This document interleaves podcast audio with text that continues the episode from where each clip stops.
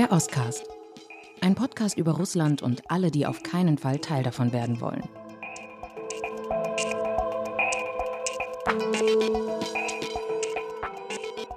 Michael, ich weiß nicht, wie es dir geht, aber wenn ich über Alexei Nawalny schreibe, den berühmtesten Häftling Russlands, dann gibt es neben Mitleid und Mitgefühl vor allem zwei Reaktionen. Die einen schreien laut, aber Nawalny ist doch ein Rechtsradikaler, wie könnt ihr den so verherrlichen? Und die zweite kommt oft eher von der ukrainischen Seite, dass er ein Imperialist ist, äh, eine Art Putin nur mit anderem Gesicht. Und bei beiden scheint eigentlich die Verständnislosigkeit durch, warum man so einem überhaupt ein Forum bietet, warum man über ihn berichtet. Wir schreiben über ihn, weil er einfach unheimlich wichtig ist für Russland, weil er der bedeutendste Oppositionspolitiker ist. Auf jeden Fall in der Zeit seit 2015, 16 und dann eben bis zu seiner Verhaftung 2021. Und ich glaube, dass man seine Wirkung in Russland gar nicht unterschätzen darf. Er ist ziemlich populär. Er galt als stark, als äh, gut redend und er hatte einfach viele überzeugte Anhänger auch wenn sie in einer Minderheit waren. Und jetzt, jetzt ist er weggeschlossen, weg von der Öffentlichkeit. Seine Organisation in Russland ist zerschlagen, sein Team ist ins Ausland gegangen. Und vor gar nicht langer Zeit wurde gegen eine seiner Mitarbeiterinnen, die in Russland geblieben ist, eine auch sehr lange Haftstrafe verhängt, siebeneinhalb Jahre für Lilia Tschanitschewa aus Ufa, ähm, die für die Schaffung und die Mitarbeit in einer extremistischen Organisation verurteilt wurde, schlicht und einfach dafür, dass sie bei Alexei Nawalny mitarbeitete. Und unser Oscars beschäftigt sich heute mit diesem Mann, Alexei Nawalny, ein Mann, um den einfach sich viele Legenden ranken, viele Fragen an ihm aufgehängt werden und eben in letzter Zeit einfach auch sehr viel Mitgefühl, weil der Mann sitzt weggeschlossen im Gefängnis und muss da sehr, sehr viel durchstehen.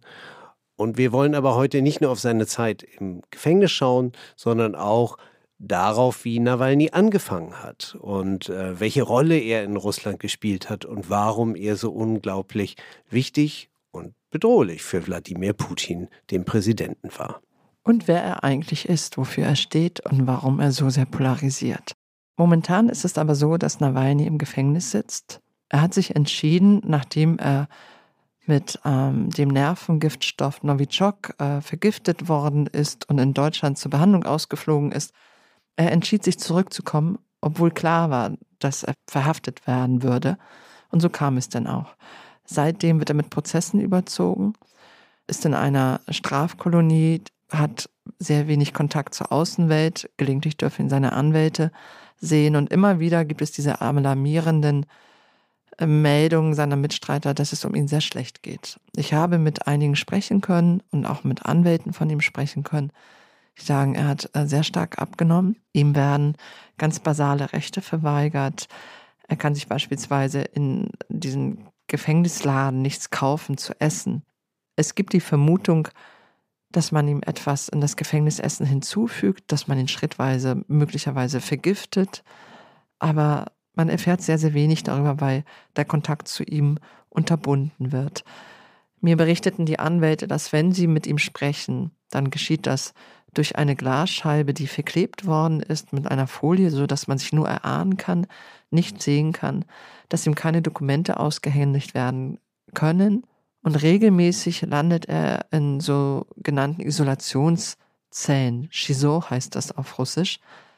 Wenn ein Häftling angeblich gegen irgendwelche Regeln verstoßen hat, dann wird in diese sehr, sehr, sehr kleine Kammer, die wirklich ja, ein paar Quadratmeter groß ist, weggeschlossen mit einer Pritsche drin. Die Pritsche wird ähm, tagsüber hochgeklappt, sodass man sich nicht hinsetzen kann, nicht liegen kann.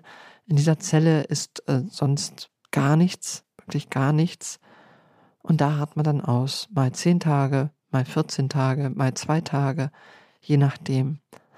Das ist eine Praxis, um den Häftling Nawalny zu brechen. Und äh, bislang ist die Gefängnisverwaltung damit nicht weit gekommen. Das Schicksal von Nawalny ist äh, das, was uns heute alle umtreibt und äh, was uns eben auch bedrückt. Und Wenn wir aber begreifen wollen, was er eigentlich für Russland darstellt und äh, warum ihm das angetan wird, warum der russische Staat ihn mit dieser unbarmherzigen Härte verfolgt, dann muss man einfach zurückblicken in die Geschichte seiner politischen Karriere. Äh, eine Karriere, er ist ja nicht unumstritten in Russland ähm, und er ist halt äh, jemand, der sowohl bei Liberalen wie bei Nationalisten wie eben auch bei den Putinisten, alle haben irgendwie Fragen an ihn, alle haben unheimlich viel, du hast es eingangs gesagt, Alice, unheimlich viel zu erzählen und zu streiten über ihn da wollen wir heute einhaken bei dieser Frage. Warum ist er so eine wichtige Figur und warum ist er auch so eine widersprüchliche Figur? Genau. Nawalnys politisches Leben, das äh, wird manchmal vergessen, beginnt in den 2000er Jahren bei einer liberalen Oppositionspartei in Russland. Jabloko heißt sie. Er war damals ein junger, ehrgeiziger Mann, der eine politische Heimat gesucht hat und glaubte, sie bei Jabloko zu finden. Jabloko ist noch heute und war schon damals eine liberale Partei, die für den Rechtsstaat gekämpft hat, die unabhängige Gerichte wollte, also im Prinzip eine Demokratie, wie es sie in Russland unter Putin nie gegeben hat. Da ging Nawalny hin und blieb nicht lange. Er hat ohnehin in der ganzen Zeit, als er bei Jabloko war, immer so ein bisschen nach links und rechts geschielt, was man denn außer liberal noch so machen kann.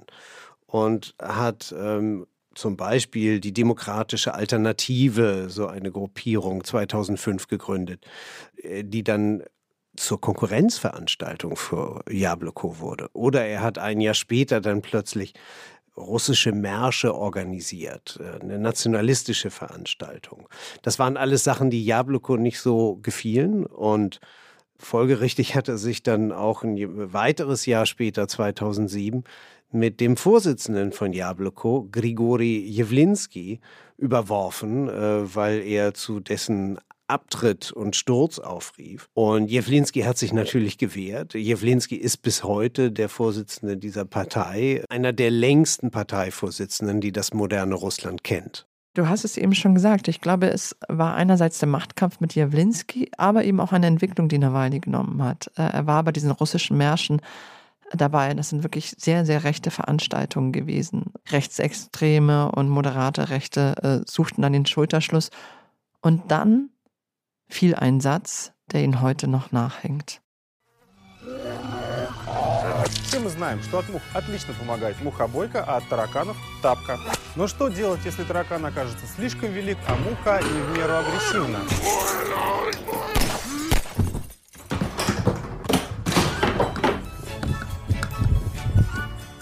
Ну а в этом случае я рекомендую пистолет. Michael, was wir da gerade gehört haben, war ein Ausschnitt aus einer Sendung von Alexei Nawalny, in der er halb scherzhaft sagt, wenn man ein Problem mit Fliegen hat, dann nimmt man eine Fliegenklatsche, bei Kakerlaken einen Hausschuh. Aber was tun, wenn? Und dann sieht man, wie ein kaukasischer Monster. Terrorist, Monster, ins Bild rennt und dagegen empfiehlt er ihm eine Pistole. Diese Sätzen werden bis heute herangezogen, um zu belegen, dass Nawalny ein Rechtsradikaler ist. Was meinst du? War das ein Ausrutscher? War das damals Nawalnys Programmatik? War das russischer Mainstream? Wie schätzt du das ein? Naja, ich halte das irgendwie für so einen Gag, den er machte und der aber eines bloßlegte, dass der Mann halt eben tatsächlich ganz simple, verbreitete populistische Stimmung bediente und natürlich die Art und Weise, wie man äh, in Moskau damals vor einem Jahrzehnt Angst hatte vor Kriminalität. Das waren auch noch die Wirkungen der äh, frühen Putin-Jahre und natürlich der Jahre, wo Menschen in Moskau auf der Straße erschossen wurden. Und ähm, man fühlte sich halt eben entsprechend unsicher und Nawalny hat das komplett bedient. Er hat das genauso bedient, wie er halt eben zuvor schon die russischen Märsche bediente. Und er war ja damals auch in dieser Bewegung äh, Narod, äh, Volk, eine populistische, nationalistische Bewegung, wo dann noch so ein bisschen Liberalala dabei war. Er hatte immer äh, diese Neigung, sich halt eben auch als Liberalen gleichzeitig darzustellen. Fast libertär, könnte man sagen. Ja, ne? fast libertär, genau. Und das passte aber dann damals wirklich ganz gut so in den, in den Mainstream. Äh, der Mainstream, der sich ja auch in Russland unter Putin allmählich radikalisierte. Und da war letztendlich Nawalny damals schon in einer gewissen Konkurrenz, wenn man so will, mit Putin, der ja das auch aufgenommen hat diese Radikalisierung des Mainstreams, die Angst vor Bedrohung. Nur Putin hat dann einfach die Bedrohung, ich sag mal, verstaatlicht und hat dann den Staat umgebaut zu einer Institution, von der selber halt starke Bedrohung ausging. Das war dann natürlich der große Unterschied zu Nawalny. Nawalny ging dann eine eigene politische Karriere an. Er hat dann in Moskau als Bürgermeister kandidiert. Das war 2012.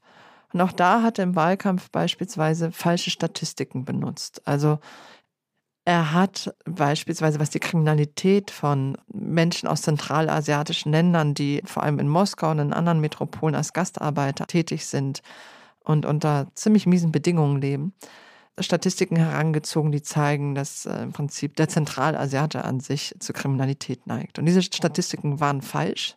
Er benutzte sie und er verstand da schon eine Klaviatur zu spielen. Da war eben dieses rechte Ressentiment vorgesehen, weil es eben, wie du auch sagtest, weit verbreitet war in der russischen Mehrheitsgesellschaft.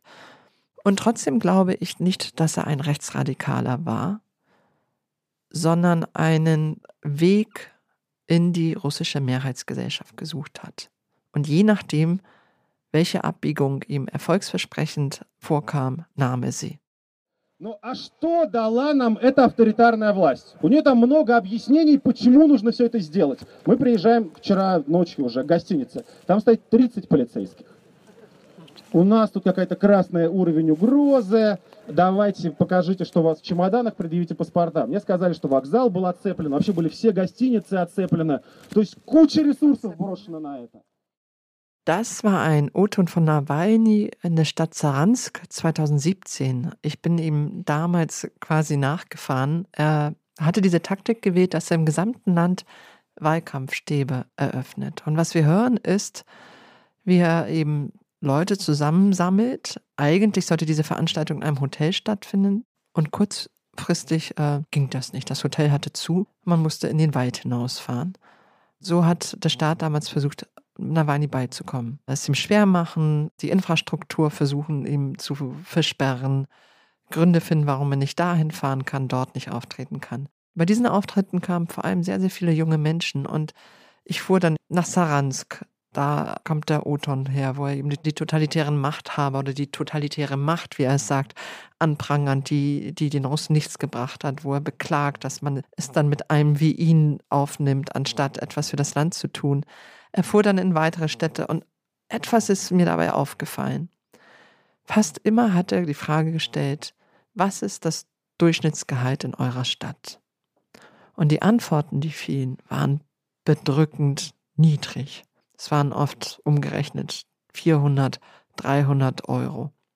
Und dann fragt er noch, und wer verdient noch weniger als den Durchschnitt? Wer kennt jemanden, der noch weniger verdient als den Durchschnitt? Und es meldeten sich jedes Mal wahnsinnig viele junge Leute. Und hier zeigte sich ein Prinzip, das sich dann später voll und voll entfaltete. Nämlich, ich versuche, etwas anzusprechen, von dem ich glaube, dass die Mehrheitsgesellschaft darauf reagiert. Das war um 2010 herum Positionen, die wir als rechtsradikal bezeichnen würden. Das waren Positionen, die chauvinistisch waren gegenüber anderen Ländern, Georgien, Ukraine. Und kurz darauf war es eben Korruption, all das, was das Leben der Russen betraf. Und da war er einfach wahnsinnig einfallsreich in der Bedienung äh, des russischen Gefühls, dass ohnehin irgendwie alle korrupt sind und dass äh, Politiker sich die Taschen vollstopfen. Da ging Nawalny ran und er gründete damals eine Stiftung, den Fonds zur Bekämpfung der Korruption. Und das war eine Stiftung mit sehr vielen jungen Leuten, die das äh, Netz, alles, was sich bot, so an neuen Möglichkeiten in sozialen Medien, mit kurzen Clips, mit längeren Filmen einfach ihren Standpunkt rüberzubringen. Und da haben sie halt eben immer wieder gnadenlos angeleuchtet, was im Staate Russland faul war. Und da ja bekanntlich da ziemlich viel faul ist, äh, gab es da auch viel zu leuchten. Und einen, den sie ganz besonders anleuchteten, das war der ehemalige Präsident und äh, dann eben mittlerweile wieder Ministerpräsident gewordene Dmitri Medvedev. Heutiger Scharfmacher. Den wir heute kennen, genau als einen, der regelmäßig Europa und den Westen mit der Atombombe droht, aber eigentlich auch nicht viel mehr ist als der wohlgemerkt Vizevorsitzende des Sicherheitsrates. Also heute ein bisschen abgemeiert, aber aus der Ecke schreit er ziemlich laut. Damals noch Ministerpräsident und über den hat Nawalny dann einen Film machen lassen. Der hieß On Vam Nir Dimon. Wie übersetzt man das am besten? Dimon ist, glaube ich, eine Koseform. Von Dimitri, genau. Und äh, das, äh, ich glaube, sinngemäß könnte man sagen, es ist nicht der, es ist nicht euer Dimon, es ist nicht euer netter äh, Ministerpräsident oder Politiker, sondern ein korruptes Schwein. Ein korruptes Schwein, genau. Und dieser Film ist einfach sagenhaft, weil er halt eben tatsächlich dann mit der Kamera und mit Drohnenaufnahmen ranzoomt dann an seinen Palast, den er sich gebaut hat. Und der Höhepunkt äh, und die Cocktailkirsche auf dem Palazzo ist gewissermaßen die Hundehütte, weil sein Hund hat nämlich auch einen Palast bekommen. Und da hat sich natürlich das ganze Land totgelacht. Und diese Art von öffentlicher Bloßstellung, das war dann plötzlich Nawalnys Methode. Und er hat damit eins getan, was man in Russland eigentlich nie tun sollte, wenn man nicht ganz schwer mit der Macht zu tun haben möchte. Er ging halt an die Frage, was verdienen die genau und welche Paläste bauen die sich? Und genau in diese Weichstelle, da stieß er rein und es hatte für ihn böse Folgen. Ja, er hat sich ja nicht nur mit Medvedev verscherzt, sondern im Prinzip mit der gesamten Elite. Also mit dem Leibwächter von Putin. Auch er bekam eine Recherche ab, die die Vermögen aufdeckte. Mit dem Oligarchen Usmanov lieferte er sich eine Fehde und wusste eben das Internet, wie du schon sagtest, zu nutzen. Und er hatte eben auch ähm, vorgesorgt, denn frühzeitig hatte Nawalny und sein Team Aktien gekauft äh, bei Staatsunternehmen. Und wenn du Aktionär bist, dann hast du natürlich auch Rechte und gewisse Statistiken, Geschäftszahlen einzusehen. Und das wusste er sehr schlau zu nutzen. Und es waren Recherchen, muss man sagen, auch sehr populär aufbereitet, wie man sie noch nicht gesehen hat. Das konnte nicht einfach so geduldet werden. Ich erinnere mich noch, dass ich damals mit fast jedem die Diskussion hatte, der wird doch vom Kreml irgendwie unterstützt. Warum ist er sonst in Freiheit? Warum ist er überhaupt noch am Leben? Es gab immer wieder kleinere Übergriffe auf ihn. Er wurde mit dieser Silionka mal übergossen. Sein Auge wurde dabei verätzt, wurde im Ausland behandelt. Aber dieser Diskurs dauerte eben an. Ist das eigentlich nicht doch irgendwie ein, ein Mann des Kremls? Wieso lässt man ihn sonst in Freiheit? Und die Antwort ist ganz einfach, weil man nicht wusste, wie man mit ihm umgehen soll. Eine Recherche des Investigativ-Projekt hat äh, dann gezeigt, dass es im Kreml eine ganze Abteilung gab, die jahrelang damit beschäftigt war, zu beobachten, was Alexei Nawalny tat und ihm auf Schritt und Tritt folgte, bis er eben zu weit ging und man sich entschied, dass er beseitigt werden muss. Und dann war da dieser Moment, wo er plötzlich nach einer Veranstaltung in Sibirien in Tomsk ein Flugzeug bestieg, oder? Ja. Nach Omsk sollte er dann genau. fliegen. Und, ähm, aber zwischen Tomsk und Omsk, da passierte dann was. Nawalny brach zusammen. Und ähm, ich glaube, fast alle erinnern sich an diese Bilder. Alexei Nawalny wurde vergiftet. Heute wissen wir, dass der Nervengiftstoff Novichok verwendet worden ist. Und nur durch große Mühen, Anstrengungen, internationalen Druck ließ man ihn nach Deutschland ausfliegen. Alexei Nawalny wurde damals ausgeflogen, in Deutschland behandelt. Er hat diesen Anschlag überlebt. Wir wissen heute, dass der Nervengiftstoff Novichok verwendet worden ist. Und in dieser Zeit, als er noch ziemlich krank und geschwächt war, machte er die wahrscheinlich spektakulärste Recherche seines Lebens. Die handelte von Putins Vermögen ein unglaublicher Film, der einen perversen Reichtum des russischen Präsidenten offenbart, Paläste zeigt. Ich glaube, in diesem Film blieb mir in Erinnerung, dass es einen unterirdischen was war das, so eine Art unterirdisches Stadion gab und einen Zugang, unterirdischen Zugang zum Meer. Also man kann es sich genau, nicht vorstellen. Eine Eisbahn, es gab irgendwie Pole Dance, es gab irgendwie es gab. Bars und äh, alles, was Putin, äh, der ja bekanntlicherweise äh, nach einem geordneten Familienleben strebt, was ihm nicht immer ganz gelingt, alles, was Putin eigentlich nach außen verdammen würde, das äh, befand sich halt in diesem Palast und insoweit einfach die vollkommene Entkleidung, Entblößung eines Präsidenten. Die Recherche bekam mehr als 100 Millionen Klicks und Alexei Nawalny entschloss sich zurückzukehren. Eine Kamikazenaktion und du warst damals da in Moskau, als er landen sollte, oder? Ja, wir Korrespondenten warteten damals natürlich alle auf Nawalny, der, so hieß es, am südlichen Flughafen Vnukovo in Moskau ankommen sollte.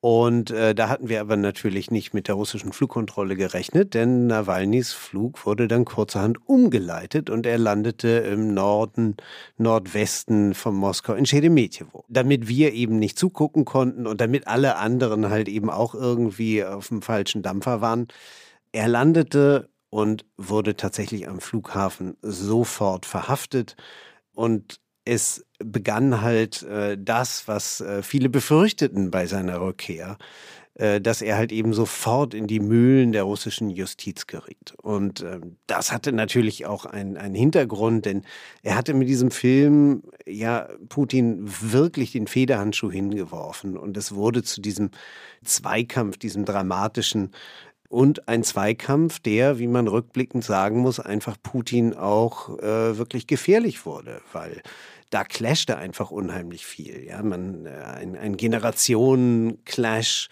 zwischen einem alten, äh, fast 70-jährigen und einem deutlich jüngeren, agileren Politiker, auch ein Modernitätsclash Nawalny, der sich halt eben, der sich aller modernen Kommunikationsmittel bedient und Putin, der, wie es ja heißt, noch nicht mal äh, ein Handy haben soll oder es nicht so gern mag. Und dann natürlich auch ein Auf, ein, ein Clash im Stil. Putin der Anzugträger und Nawalny halt eben immer dieser sportlich-jugendlich gekleidete. Und insoweit muss man eben auch sehen, diese, diese Verhaftung war einerseits Rache und andererseits eben der Versuch, hier einen ganz wichtigen Konkurrenten aus dem Feld zu räumen. Vor allem einen, der ja die Jungen ansprach. Genau. Die Verhaftung hat ja auch Demonstrationen und im ganzen Land äh, äh hervorgerufen. Und Richtig. es waren vor allem die Jungen, die Und auf die, die- Straße gingen, während die Eltern zu Hause Staatsfernsehen guckten. Ja. Und die gingen damals auf die Straße und demonstrierten, und zwar in ganz vielen Städten Russlands, womit Putin dann Anfang des Jahres 2021 nochmal demonstriert wurde. Ah, welche, welche Macht und auch welche Reichweite der Nawalny in Russland hatte. Und zweitens, wo er dann plötzlich auch wieder sah und seine Traumata wiederbelebt wurden, nämlich die zum Beispiel von 2012, als plötzlich nach der gefälschten Duma-Wahl 2011 und äh, um die Wiederwahl Putin 2012 die Menschen massenhaft auf die Straße gingen und was dagegen hatten, dass Putin zurückkehrte in den Kreml.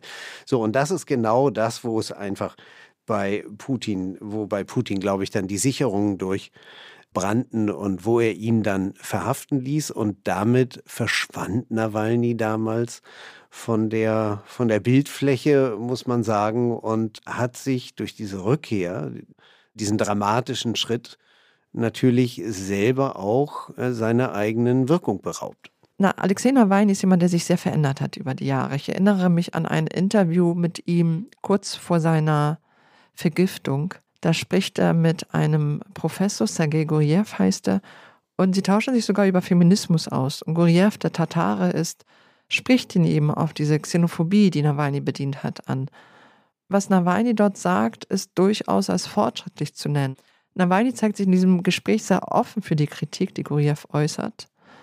Und er zeigt sich auch recht modern, was sein Verhältnis zu Frauen angeht, was in der Vergangenheit auch äh, durchaus als chauvinistisch bezeichnet werden kann. Aber auch da nutzt er die Gelegenheit nicht, um sich von den alten Positionen zu distanzieren.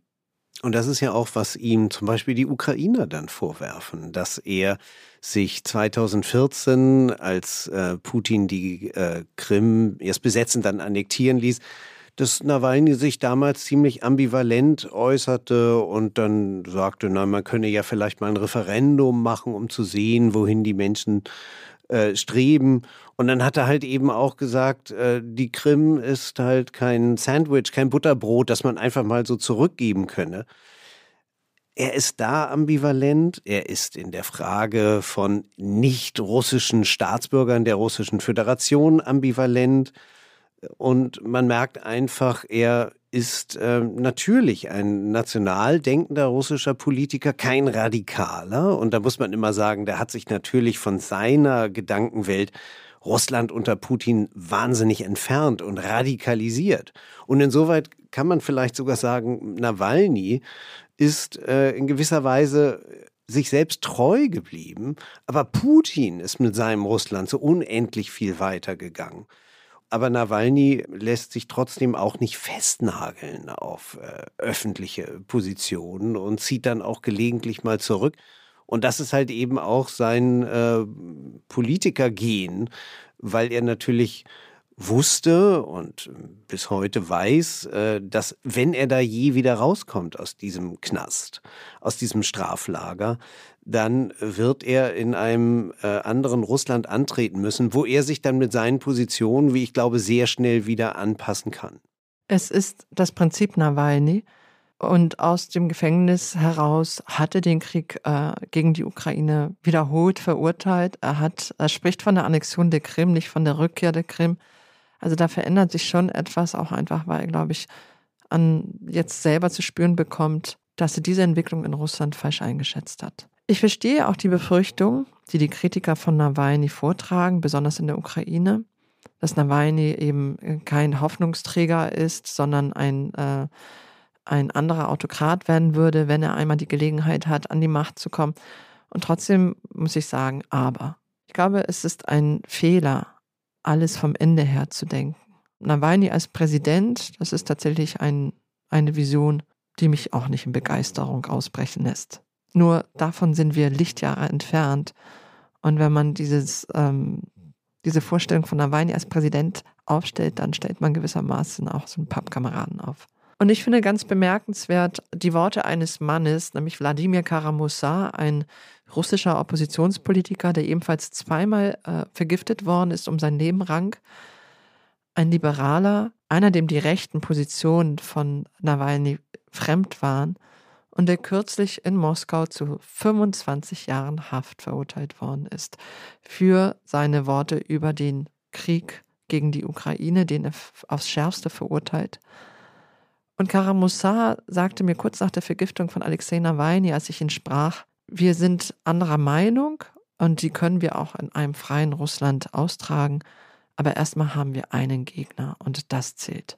Und das ist, glaube ich, das, was heute ähm, die ganze russische Opposition eint, äh, ganz egal, ob sie ob sich Menschen in Russland in Straflagern befinden, ob sie irgendwo abgetaucht sind in Russland oder ob sie nicht längst ins Exil gegangen sind. Sie alle eint halt eben dieses Ziel, Putin muss weg. Wir wollen dieses Regime verändern. Da sind wir natürlich noch ganz, ganz lange nicht, aber solange das nicht der Fall ist, glaube ich, ist für Journalisten grundsätzlich die Aufgabe zu schauen, wie geht es Karamursa, vor dem jetzt ein Vierteljahrhundert Haft steht? Wie geht es Nawalny, der jetzt ein ähnliches Strafmaß wie Karamursa bekommen hat? Da muss man ganz genau hingucken. Und ich finde es dabei dann auch ziemlich gleich, äh, welche Ansichten im Detail Nawalny äh, hier oder da gehabt hat.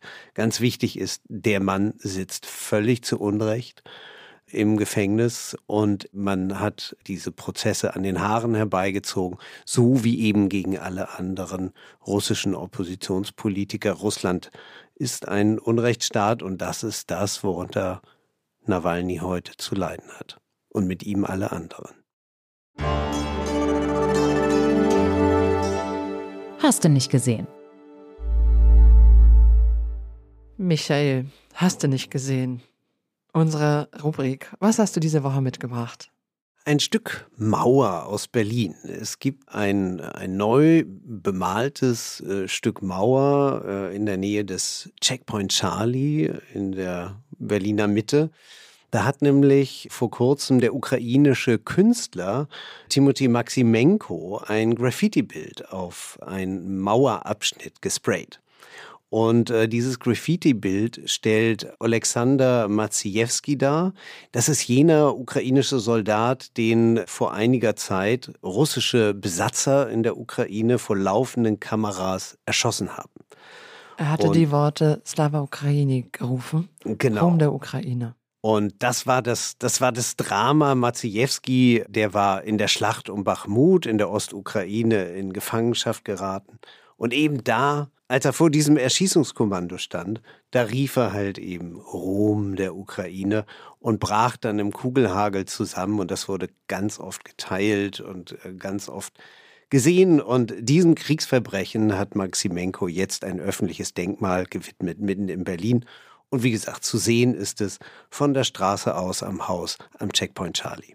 Das war unser Ostcast für diese Woche. Wenn Sie Anregungen haben, Themenideen, Fragen, dann schreiben Sie uns an ostcast.zeit.de. Und Ostcast natürlich mit C. Schön, dass Sie dabei waren. Und bis zum nächsten Mal.